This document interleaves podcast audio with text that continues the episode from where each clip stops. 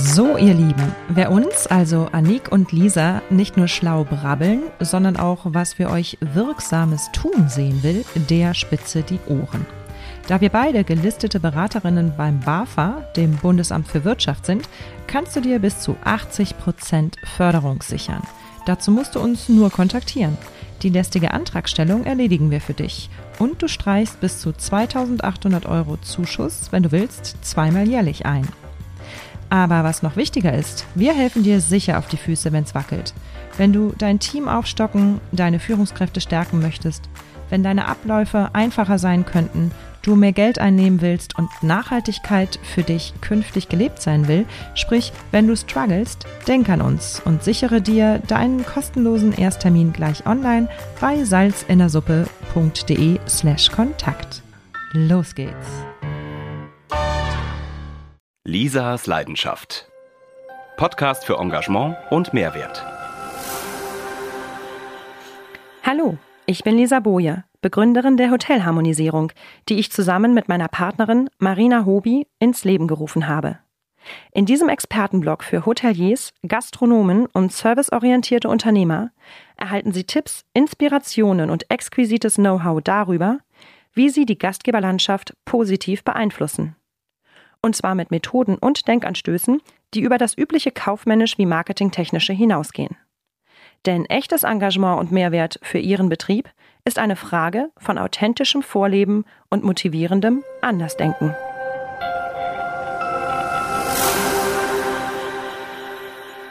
Wilfried Dreckmann ist Gründer der international agierenden Unternehmensberatung Spa Projects und Trainer für Führungskräfte mit seiner Firma Mensch Hoch 3.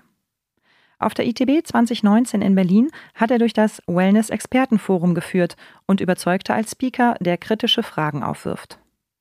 Herr Dreckmann vereint viele Leben und scheinbar gegensätzliche Qualifikationen in einer Person. Vom Sozialarbeiter im Arbeitslosenmilieu wurde er zum Kosmetiker. Aus Versehen geriet er in die Position des Spa-Managers, wurde vom Virus der Hotellerie infiziert und arbeitet heute dort als Hotelberater und Führungskräftetrainer. Wie er den ungebrochenen Mitarbeitermangel für Hoteliers löst, wie man die Generation Y für sich gewinnen kann und mit ihr umgehen lernt, warum es überhaupt einen Coach im Hotelwesen braucht und wie man das alte Management überzeugen kann, dass auch dieses ein Coaching nötig hätte, das erzählt uns Wilfried Dreckmann in diesem spannenden Expertentalk zur Hotelharmonisierung.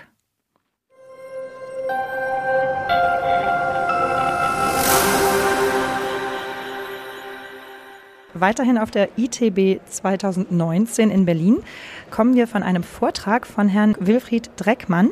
Er ist Inhaber von Spa Projects, eine Unternehmensberatung, und von Mensch hoch 3 als Trainer von Führungskräften. Der Vortrag, den wir gehört haben, war Human Resource im Spa-Bereich. Wir brauchen Hände. Was ist da los?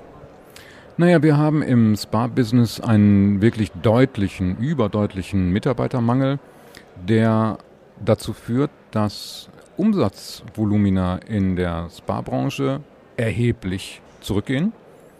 Und äh, das kostet schlicht und einfach Geld. Das führt manchen Betrieb bis kurz vor den Bankrott und ähm, ist dramatisch.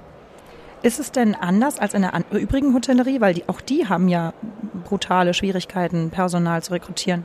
Das ist nicht wirklich anders. Ich behaupte nur schlicht und einfach, dass es im Spa äh, vielleicht noch schwieriger ist, weil wir immer in diesem 1 zu 1 Arbeitsverhältnis sind. Das heißt, wir brauchen immer einen Therapeuten für einen Gast, während wir im Service einen Tisch mit fünf, sechs äh, Gästen durch eine Servicekraft bedienen lassen können, haben wir im Spa halt 1 zu 1. Ein Masseur bedient einen Kunden.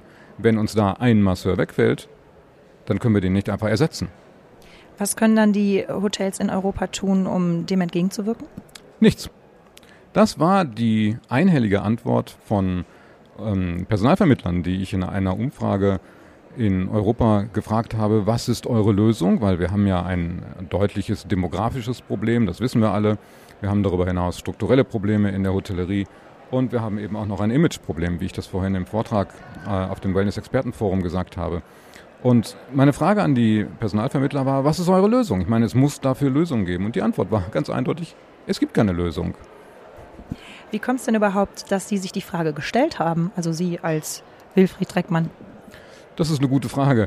Ich bin als ähm, Mensch hoch drei ja in Deutschland in der Hotellerie unterwegs und auch als Spa Project bin ich in der Unternehmensberatung in vielen deutschen Projekten unterwegs und keiner, wirklich nicht einer meiner Mandanten in den letzten fünf Jahren hat nicht gefragt, ob ich ihm zum Thema Personal helfen kann. Mit anderen Worten, alle leiden darunter, alle haben ein wirklich eklatantes Problem und ich bin Dienstleister für die Hotellerie. Mit anderen Worten, ich nehme mir solche Aufgaben dann auch freiwillig zur Brust, mindestens herauszufinden, woran es liegt, mindestens zu analysieren, was die äh, Grundlagen sind für diese Probleme und daraus Lösungsansätze zu entwickeln.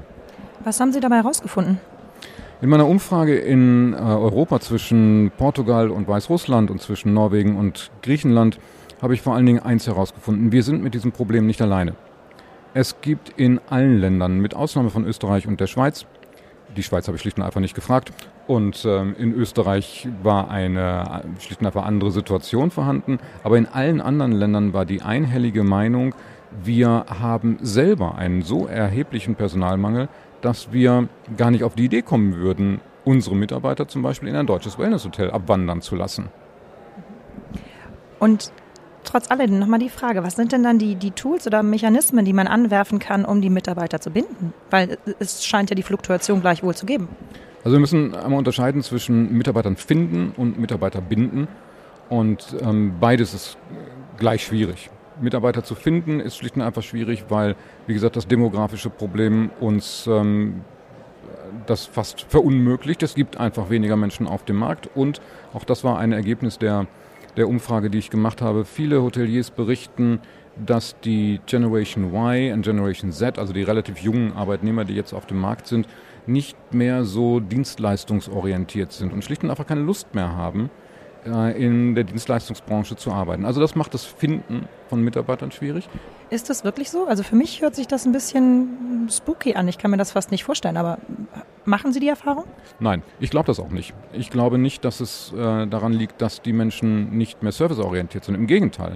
Ich erlebe junge Leute als Menschen, die sehr wohl Dienstleistungen geben wollen, die das allerdings nicht tun wollen, wenn sie keinen Sinn darin sehen oder wenn sie das Gefühl haben, äh, das dient nur dazu, meinen Arbeitgeber reich zu machen. Was letztendlich auch eine Art Imageproblem ist, weil es ist ja gar nicht so, dass die Hoteliers alle super reich wären, weil die Mitarbeiter für sie schuften. Aber dieses Image ist mindestens in der Mitarbeiterschaft gerne schon mal vorhanden. Wir haben im, und das ist ein, ja, ein Ergebnis, das ich in den Spas dieser Welt häufig sehe, wir haben die Situation, dass dort relativ hoher Druck herrscht, aber sehr wenig Wertschätzung. Mitarbeiter, gerade im Spa-Bereich, werden oft als äh, die Beauty-Mäuse, unsere Mädels im Spa betrachtet. Sie werden häufig in der äh, Ansprache von Mitarbeitern schlicht und einfach vergessen oder man merkt förmlich, dass deren Arbeit, obwohl mindestens in der Wellness-Hotellerie extrem wichtig, dass deren Arbeit einfach nicht ernst genommen wird. Als Kosmetiker habe ich es oft, ich bin ursprünglich Kosmetiker, muss ich dazu sagen, und ich habe es oft gemerkt, dass wir, meine Kollegen und ich, nicht ernst genommen werden und niemand versteht, was für eine Anstrengung es auch ist, kosmetische Behandlungen zu machen oder Massagen zu machen. Wer acht Stunden, acht Stunden am Stück kosmetische Behandlungen oder Massagen macht. Einer meiner Standardsätze, den können Sie nachher noch ein Bier geben, in die Ecke stellen und dann war es das für den Tag. Viel mehr schafft man nicht. Sie haben eben gerade gesagt, Sie sind eigentlich gelernter ähm, Kosmetiker. Wie, wie kommt es, dass Sie auf einmal Ihr Gastgebergen entdeckt haben? Also erstmal muss ich sagen, ich bin Kosmetikerin. Ne? Das äh, ist noch eine witzige Geschichte, weil zu der Zeit, als ich diese Ausbildung gemacht habe, war es so ungewöhnlich, dass ein Mann überhaupt in diesen Beruf gehen kann, dass die Schule, an der ich gelernt habe, nicht in der Lage war, das IN von Kosmetikerin auf meinem Diplom wegzustreichen. So, dann ähm, habe ich mich irgendwann entschieden, diesem Beruf auszuwandern und bin nach Griechenland gezogen, habe dort mehrere Jahre gearbeitet auf in einer oder auf einer, muss man ja sagen, Schönheitsfarm. Das ist ein Begriff, der heute quasi ausgestorben ist. Den gibt es fast nicht mehr. Heute nennen, das, nennen wir das immer Spa oder, oder sonst wie. Früher hieß das Schönheitsfarm und es war eine wirklich faszinierende Erfahrung für mich, weil ich habe noch nie in meinem Leben zuvor so viel gearbeitet, so wenig Geld verdient und war noch nie im Leben zuvor so glücklich. Weil ich es einfach verstanden habe, dass Dienstleistung am Gast ein unglaublich schönes Erlebnis ist und unglaublich, im Englischen würde ich jetzt sagen, rewarding ist, also etwas, was, äh, was einen auch wirklich glücklich machen kann. Und ich erinnere mich noch sehr genau daran, dass ich äh, Jahre später nach Spanien gezogen bin und in einem Fünf-Sterne-Hotel an der Costa del Sol angefangen habe. Und in der Sekunde, in der ich durch den Eingang des Hotels gegangen bin, hat mich dieser Hotelvirus angefallen und ich wusste ab da, das ist meine Welt. Ich fühle mich in Hotels ausgesprochen wohl und habe seitdem tatsächlich auch nichts anderes mehr gemacht, als in Hotels zu arbeiten. Und dann waren Sie als was angestellt dort? Ich habe angefangen als ähm, Kosmetiker und äh, Masseur und bin dann aus Versehen Spa-Manager geworden das ähm, wollte ich eigentlich nicht, aber die Tatsache, dass ich an erstens ein Mann bin und zweitens mit Excel umgehen kann, hat damals offensichtlich gereicht, mich in diese Position des zunächst mal Assistant Managers und später zum Spa Manager zu machen.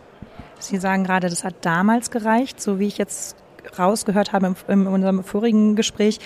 Würde es vielleicht auch heute noch reichen, wenn es so schwer ist, Kräfte zu finden? Also das reicht definitiv, nicht aus. Es gibt heute, 20 Jahre später, sehr, sehr gute Ausbildungen zum Spa-Manager. Wir äh, haben in Deutschland sogar mittlerweile eine Hochschule, ähm, die das in einem Bachelorstudiengang mindestens als Modul mit anbietet. Also die Qualifikationen sind deutlich nach oben gegangen. Tatsache ist allerdings immer noch, dass in vielen Hotels, die ich auch kenne, Mitarbeiter aus dem Spa-Bereich schlicht zum Spa-Manager oder zur Spa-Managerin gemacht werden, weil sie bisher einen guten Job gemacht haben oder ähm, weil diese Stelle gerade zu besetzen ist. Und die notwendige Qualifizierung vorher findet nicht statt. Also das heißt, man macht einen Angestellten zum Manager äh, ganz unverhofft und der wird ins kalte Wasser geschmissen. Das ist die Regel. Spa-Manager werden in, der Re in aller Regel ins kalte Wasser geschmissen und äh, wundern sich dann über ihren plötzlichen Aufgaben, Bereich über die Aufgabenvielfalt, über die Ansprüche, die gestellt werden. Und umgekehrt wundern sich Hoteliers, dass die Abteilungsleiter, die Manager, die sie dann plötzlich ernannt haben, nicht die Leistung bringen, die sie erwarten. Und da kommen Sie höchstwahrscheinlich mit Ihrer Unternehmensberatung Spa Project ins Spiel, oder? Ja, Spa Project kümmert sich eher um die Entwicklung von Spa-Konzepten, Wellness-Konzepten und darum, dass so ein Bereich wirtschaftlich funktioniert. Das äh, Training von Spa-Managern machen wir eher mit Mensch hoch drei, weil es hier darum geht, Menschen Führungsfähigkeiten beizubringen. Was tue ich, wenn ich Mitarbeiter habe, die nicht so spuren, wie ich das gerne hätte? Was tue ich, wenn ich einen hohen Krankenstand habe? Was tue ich, wenn ich Mitarbeiter motivieren muss und äh, meine Schwierigkeiten damit habe? All das sind Themen und Inhalte von Mensch hoch drei. Und was tun Sie dann?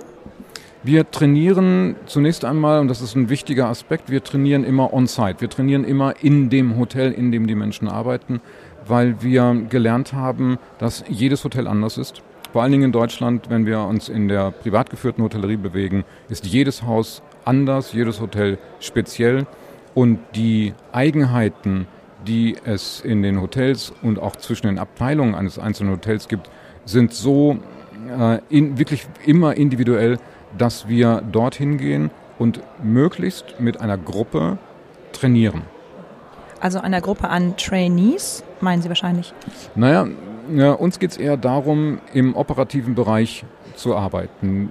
Das ist quasi eine Operation am offenen Herzen und das macht man nicht mit Trainees, sondern das macht man mit mehreren Abteilungsleitern, die zusammenarbeiten sollen und die möglicherweise alle das Problem haben, dass sie in dieses kalte Wasser geworfen worden sind der eine vielleicht schon vor zehn Jahren, der andere gerade erst gestern. Aber alle haben letztendlich das gleiche Problem. Sie müssen mit Mitarbeitern klarkommen, sie müssen ihrem Chef gegenüber verantwortlich sein. Sie haben oft auch noch Gästekontakt und müssen auch mit denen klarkommen. Sie sind Vorbildfunktion oder haben Vorbildfunktion und haben viele Aufgaben, die sie so einfach nicht erfüllen können. Und unsere Erfahrung ist, dass wenn wir viele Mitarbeiter in Führungspositionen zusammennehmen in eine Gruppe, zusammennehmen in ein Training, dann ist das befruchtend für alle. Dann hat man auch das Schwarmwissen, dann hat man aber auch den Austausch der, der, des Leids, ne? nach dem Motto, geht mir ähnlich.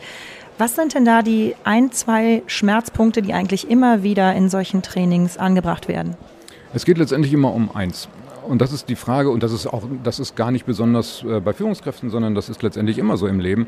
Die Frage ist, Warum sind alle anderen so doof und funktionieren nicht so richtig und nur ich bin derjenige, der das hier alles versteht?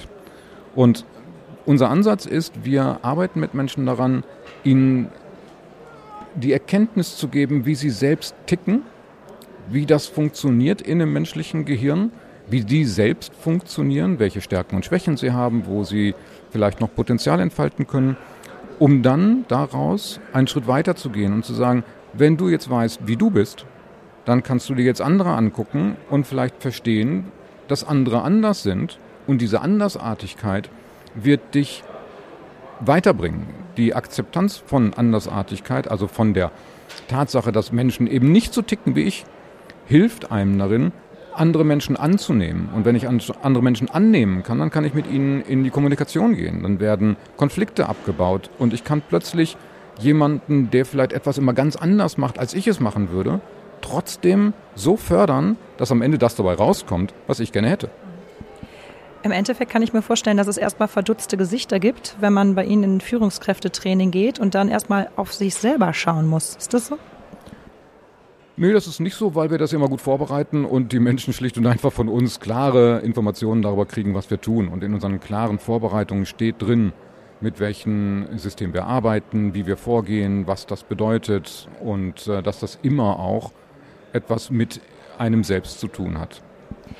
Wenn Sie von Führungskräften sprechen, muss das ja nicht ähm, auch gleich die Führungsriege oder das Management, das General Management bedeuten. Funktioniert so ein Change Management oder so ein Führungskräfte-Workshop auch oder Training auch, wenn das, wenn das obere Management da nicht mitzieht und einfach überredet worden ist vom HR, das jetzt machen zu lassen? Es kann funktionieren. Wir haben gerade aktuell zum Beispiel in einem kleinen familiengeführten Hotel die Situation, dass wir die zwölf Abteilungsleiter trainieren, aber das Management, die Eigentümer nicht mitmachen.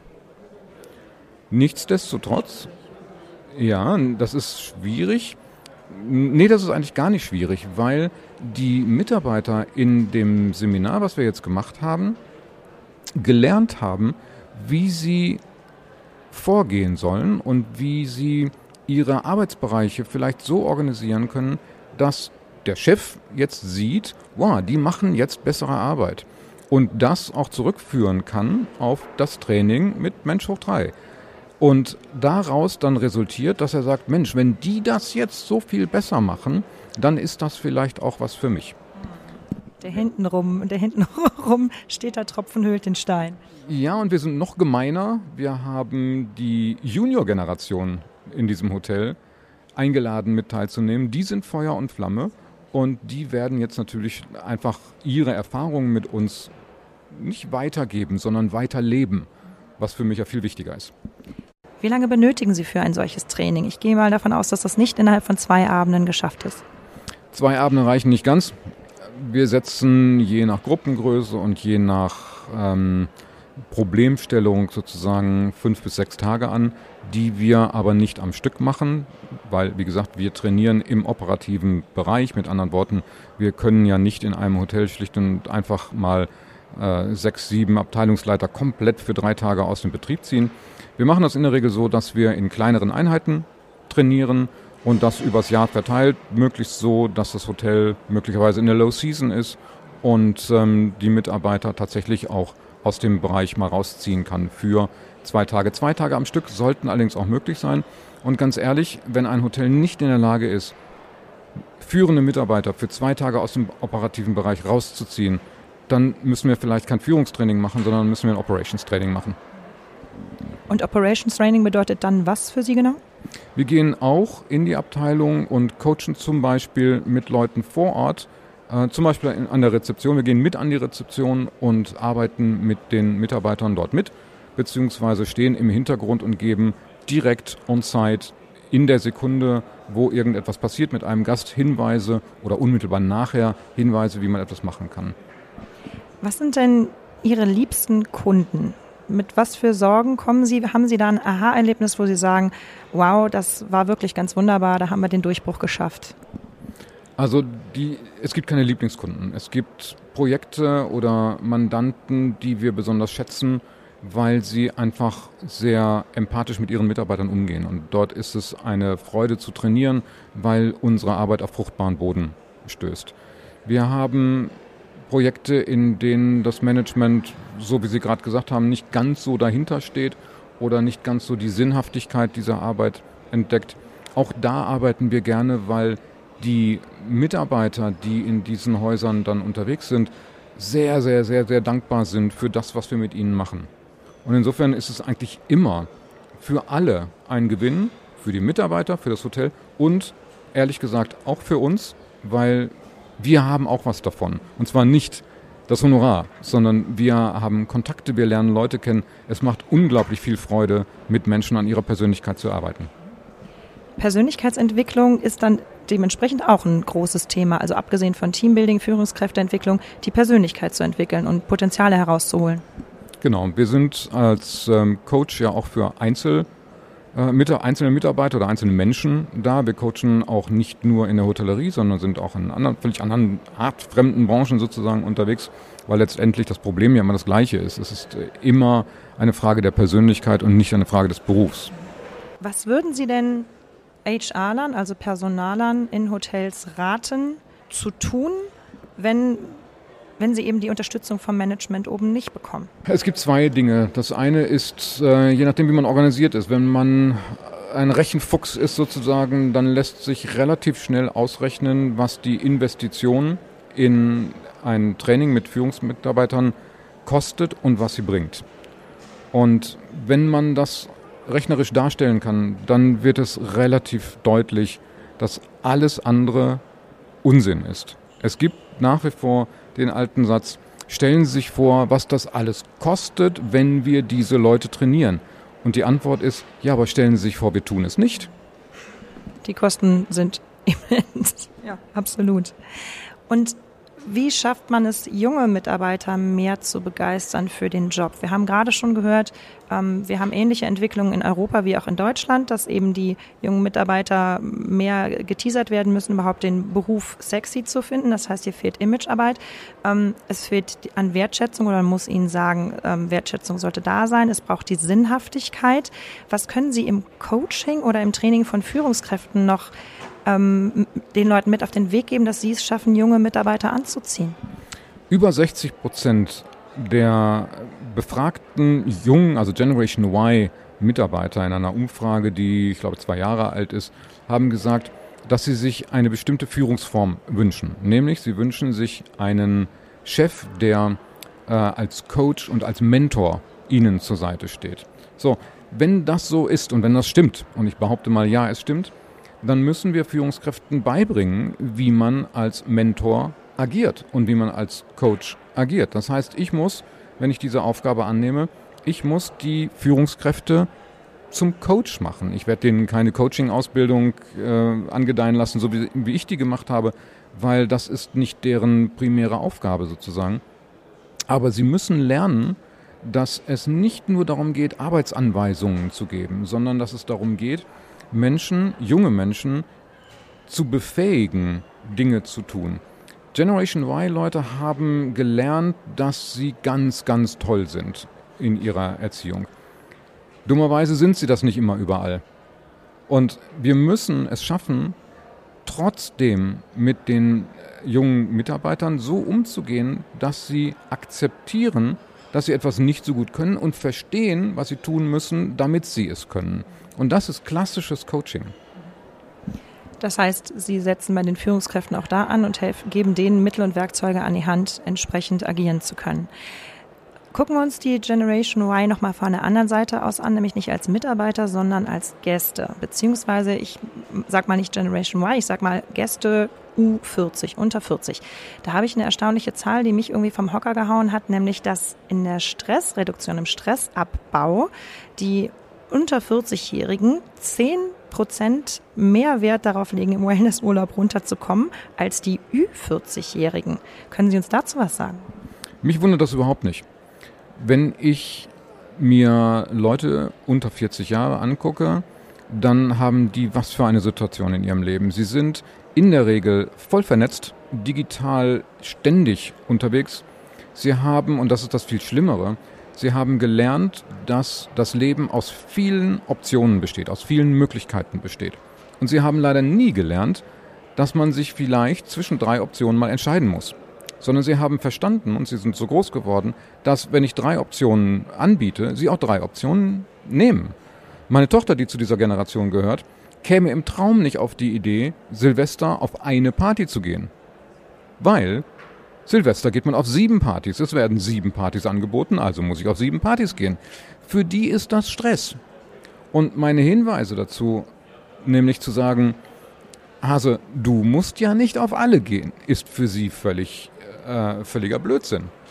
Sie muss alles mitnehmen, weil sie sonst Angst hat, jemanden anders zu verletzen, weil sie nicht auf seine Party gegangen ist. So, das ist ein, ein klassisches Beispiel dafür, dass Menschen dieser Generation unter Stress geraten, da wo ich zum Beispiel sage, naja gut, du hast sieben Möglichkeiten, wählst da eine aus und genießt das. Und wenn wir das übertragen auf die Arbeitswelt oder übertragen auf andere soziale Bezüge, dann kommt dabei raus, dass ganz viel von dem, was ich für mich in meinem Alter 55 entscheiden kann und wo ich sagen kann, das tue ich oder das tue ich nicht, diese Generation meiner Tochter nicht entscheiden können und damit, hm, sagen wir es vorsichtig, überfordert wird. Und Überforderung führen zu was? Zu Stress. Gleichzeitig sind diese Menschen in dieser Altersgruppe durchaus in der Lage und haben auch durchaus gelernt, Dienstleistungen anzunehmen und sie sind in der Lage, für diese Dienstleistungen auch Geld zu zahlen. Und jetzt kommt ein Punkt, der, der mich gar nicht so glücklich stimmt sozusagen, weil die Wellness-Hotellerie positioniert sich noch, das ändert sich gerade zum Teil, aber sie positioniert sich häufig in, einem, in einer eher reaktiven Wellness, in einer passiven Form von Wellness. Das heißt, wir bieten Leuten an, dass wir sie entspannen. Äh, dass sie nichts mehr tun müssen, sie einfach hinlegen und lassen sie sich entspannen. Das ist einer der, der Sätze, die Sie so ziemlich in jeder Spa-Broschüre lesen können.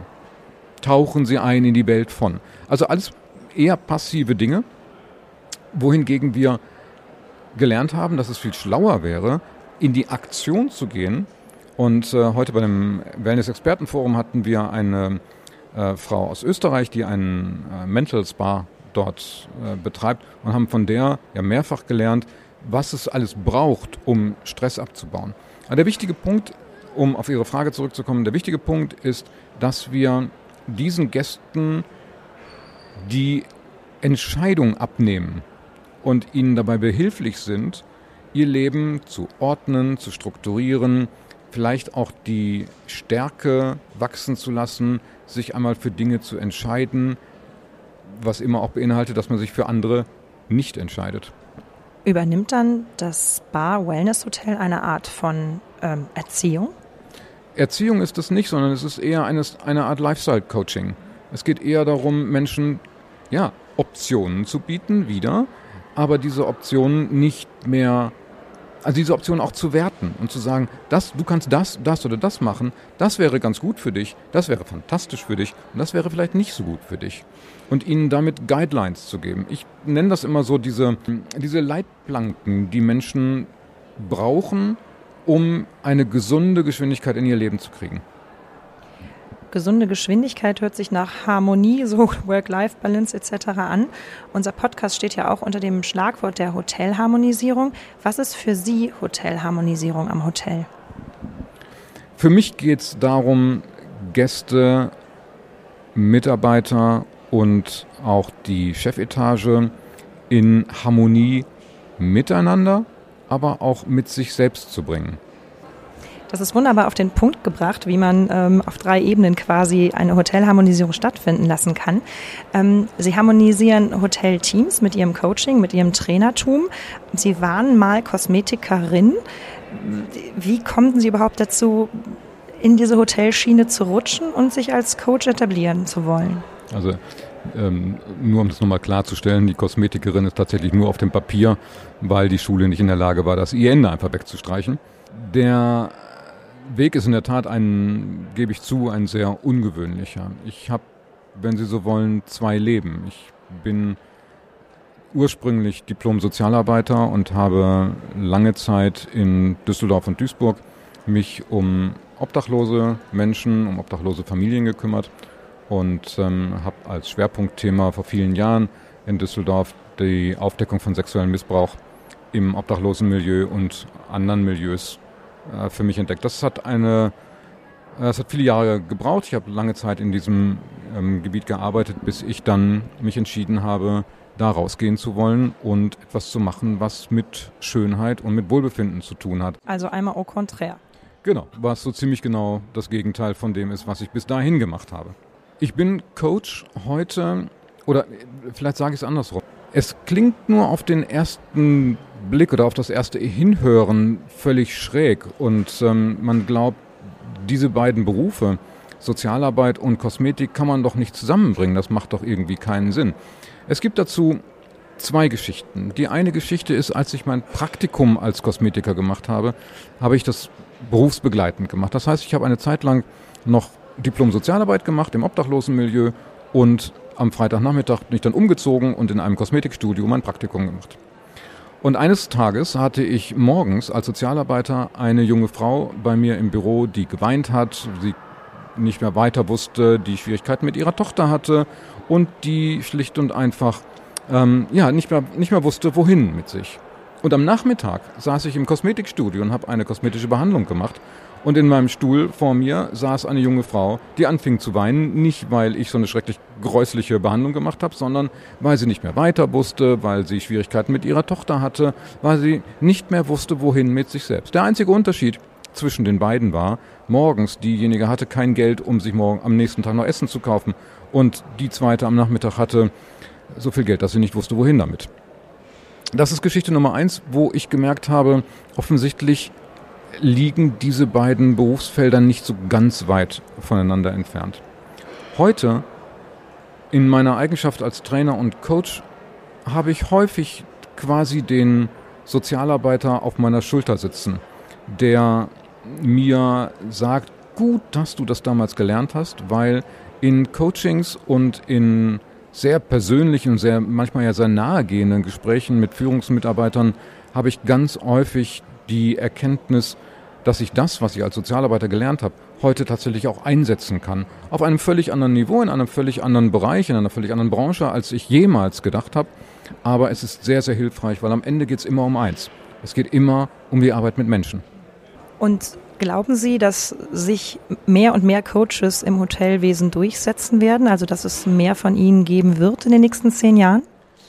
Leider nein. Ich glaube, dass die Coaches dieser Welt einen anderen Weg in die Hotellerie finden werden. Sie werden als Dienstleister für Gäste den Weg in die Hotellerie finden. Es wird Coaches geben, Lifestyle-Coaches, Unternehmensberater, ähm, vom Seelsorger bis zum Psychotherapeuten. Alles Mögliche wird in der Wellness-Hotellerie als Mitarbeiter mindestens als Freelance-Mitarbeiter äh, unterwegs sein. Ich glaube, dass das Coaching, so wie ich es betreibe, das Coaching von Mitarbeitern, das Coaching von Geschäftsführern nach wie vor und auch in den nächsten zehn Jahren eher eine Nische bleiben wird, beziehungsweise eher selten gebucht wird. Das hat möglicherweise etwas damit zu tun, dass gerade Führungsmitarbeiter häufig der Meinung sind, ähm, entweder sie bräuchten gar kein Coaching, weil sie ganz toll sind, oder aber, wenn sie erkannt haben, dass sie möglicherweise nicht weiterkommen in ihrem Leben oder dass es Dinge gibt, die sie gerne machen würden, die sie aber gerade nicht schaffen, die dann nicht die Traute haben, also nicht die äh, nicht den Mut haben, das zuzugeben. Und jetzt ist ein Coaching ja auch nichts, was man mit 2,50 Euro pro Stunde bezahlt, sondern das kostet Geld und ähm, wird häufig in anderen Branchen zumindest vom Arbeitgeber bezahlt. Das ist noch ganz interessant. In anderen Branchen haben wir dieses Problem. Wir arbeiten mit Mensch hoch drei ja in unterschiedlichsten Branchen. Und da ist es völlig normal, dass der Arbeitgeber sagt, du machst diesen Job, ich glaube, du brauchst Hilfe, ich glaube, du brauchst ein Coaching. Das ändert nichts daran, dass ich dich mag, dass ich dich angestellt habe. Das äh, ist keine Gefahr für dich, sondern im Gegenteil, wir wollen dich weiterbringen, wir wollen, dass du besser wirst, wir wollen etwas ja auch fürs Unternehmen machen. Denn trainiere ich oder bringe ich einem Führungsmitarbeiter in einem Unternehmen etwas bei, dann ist das gut für den Führungsmitarbeiter und für das Unternehmen. Und ich glaube, da hat die Hotellerie, zumindest hier in Deutschland, international sieht das in einigen Ländern tatsächlich anders aus, aber in Deutschland und ich würde fast sagen in Europa haben wir echt noch Nachholbedarf, was das äh, Verständnis für die Sinnhaftigkeit von Coaching anbetrifft. Wo sehen Sie sich denn mit Mensch hoch drei in zehn Jahren? Ich glaube, dass wir in zehn Jahren, also erstmal bin ich in zehn Jahren 65 und ähm, darf dann wacker noch ein paar Jahre arbeiten, zumal mir das ja auch sehr viel Spaß macht. Ich glaube, dass ich in den nächsten zehn Jahren mich noch gehörig weiterbilden werde und noch weitere Techniken erlernen werde. Im Coaching-Bereich? Im Coaching-Bereich mache ich jetzt zum Beispiel aktuell eine Ausbildung als Hypnosetherapeut, weil ich glaube, dass das nochmal einen Schritt weiter bringt als das klassische Coaching. Und so denke ich, dass ich auch in fünf bis zehn Jahren noch weitere Ideen haben werde, was ich für mich und dann auch immer für meine Klienten und meine Mandanten noch lernen kann. Und sehen Sie sich denn dann vielleicht auch als Dienstleister im Hotel, also als Coach für die Gäste in einer Rolle? Also mindestens als Hypnosetherapeut zum Beispiel ist das ähm, durchaus eine, eine Vorstellung, eine Möglichkeit, weil ich bräuchte tatsächlich nur einen Raum und ähm, das könnte ein Behandlungsraum im Spa sein. Ich muss dafür nicht unbedingt mitten in der Stadt hier in Berlin eine Praxis anmieten, sondern das ginge quasi auf Zuruf als Freelancer in einem Hotel, was ja in diesem Fall Vorteile für alle hätte, für das Hotel, für die Klienten, für die Gäste und für mich. Was ist Ihr Lieblingshotel und Ihre Lieblingsanwendung? Meine Lieblingsanwendung ist völlig klar. ich bin ein riesengroßer Fan von Hammam-Behandlungen. Ich bin ein riesengroßer Fan von Thalasso-Behandlungen, weil sie einfach unglaublich wirksam sind. Es gibt kein Lieblingshotel. Ich kann nicht sagen, dass es mir in irgendeinem Hotel bisher am besten gefallen hat. Was mir wichtig ist, ist, dass äh, dieses Gefühl, was in einem Hotel rüberkommt. Wenn ich in ein Hotel komme und merke, dass dort in Anführungsstrichen gesagt ein guter Geist weht, dann fühle ich mich dort wohl. Wenn das Hotel harmonisch wirkt. Ich wollte es so nicht sagen. Ich danke Ihnen für die letzten Worte. Ganz herzlichen Dank, Wilfried Dreckmann, und noch viel Erfolg hier auf der ITB. Ich danke Ihnen.